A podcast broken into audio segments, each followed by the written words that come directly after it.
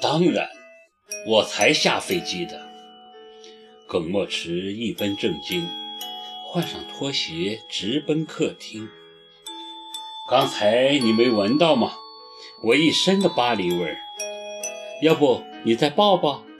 说着，他真的转身，做个要抱的样子。我赶紧闪开，气呼呼地说：“现在七点了，你上这来是什么意思？”没什么意思，我一下飞机就直接过来了。反正一个人回家也没什么意思，连个说话的人都没有。他一屁股坐在沙发上，神情确实很疲惫。可是，别可是了，有什么好吃的吗？我还没吃晚饭呢。飞机上的东西简直不是人吃的。耿墨池脱掉浅蓝灰色的风衣，露出里面藏青色的羊毛衫和同色的休闲裤。他很会穿衣服，什么衣服套在他身上都有一种说不出的洒脱劲儿。见我愣着没动，他就装出一副可怜相。拜托，我是真的很饿了，就是一个叫花子上门讨吃的。你也不能无动于衷吧？况且，他看了我一眼，坏坏的笑。一个男人如果饿着的话，面前的女人通常都很危险啊。我二话没说，赶紧进厨房下面条。我可不想把自己喂狼。耿墨池显然是真的饿了，一大碗面条，几分钟。就被他消灭得干干净净。我问他吃饱没有，他就说勉强吧。你暂时是没有危险了。完了，他故意朝卧室看了看，死不正经地说：“嗯，不错，你很规矩，简直可以立牌坊了。大冷天的也没个男人暖被窝。吃饱了没有？”干嘛？吃饱了就回你自己的家。你不要这个样子嘛！耿墨池又装出一副可怜相。就是个叫花子上门避风，你也不能把人家往外面赶吧？外面很冷的。我不是慈善机构，你请回吧。我转过脸，不想跟他再啰嗦。对了。我给你带了好多礼物，你一定喜欢。他装作没听见，打开行李箱，从里边拿出几样东西。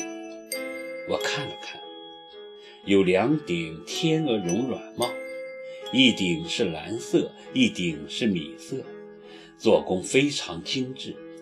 特别是那顶蓝色的，还镶有同色的蕾丝花边，显出别样的高贵和不俗。另外还有两个华贵的小包装盒，可能是装着香水之类的化妆品。最不可思议的是那件黑色短大衣，光滑水亮的水貂毛，款式简洁，整件大衣只有一粒金色纽扣，在灯光的映射下熠熠生辉。怎么样，还喜欢吗？我也没太多的时间上街选购，随便在酒店边的两家店里买的。他笑眯眯地看着我说：“你想收买我？”我探究地看着他问：“哪里？我就是想给你买嘛。大老远的去一趟巴黎，总要带点东西回来吧？”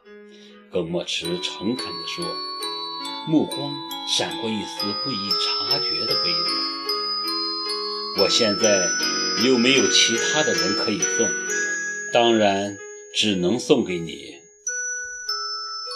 我看着他，看不透，不知道他深夜造访又送东西的目的何在。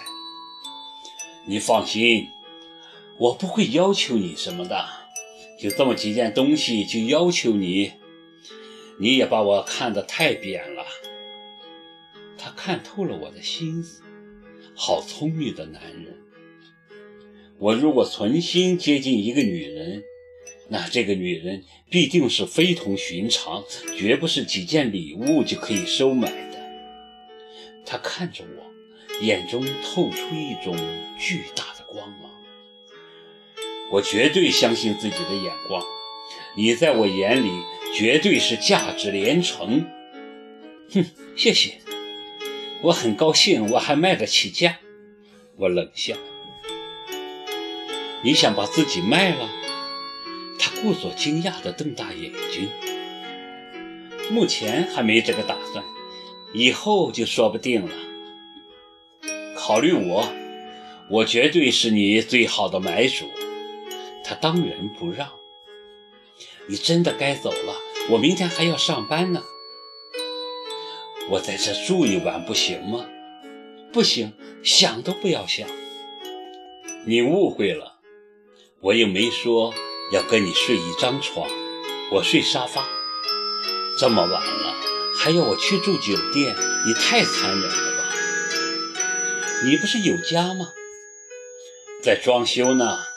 上次被你砸成那个样子。第二天早上起床的时候，耿墨池已经醒了，站在阳台抽烟。